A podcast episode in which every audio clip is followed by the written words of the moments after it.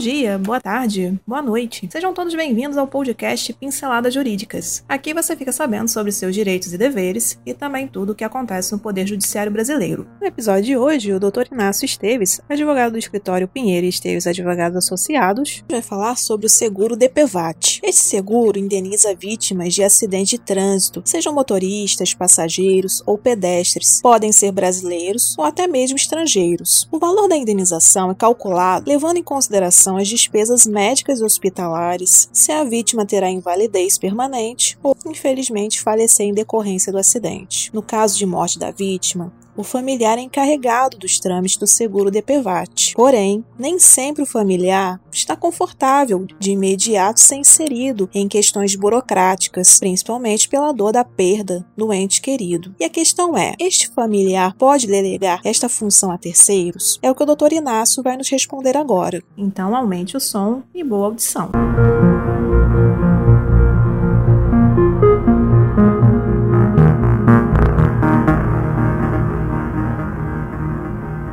Posso ceder o crédito decorrente do seguro DPVAT em caso de morte? Através do julgamento da terceira turma do STJ, nos autos do recurso especial de número 1.798.244, que deu provimento ao recurso de empresa de seguros de automóveis, a qual buscar o reconhecimento de legitimidade ativa para fazer jus a prêmio do seguro DPVAT decorrente da morte do cliente, uma vez que a genitora do falecido cedeu os direitos à empresa que questionante. O entendimento da lavra da ministra Nancy Andrighi, a qual, como relatora, foi de que ainda existe óbice a cessão de crédito decorrente do seguro obrigatório de PVAT em caso de morte, visto tratar-se de direito pessoal, disponível que segue a regra geral do artigo 286 do Código Civil, não constando da lei de regência nenhum veto específico à cessão de tais causas.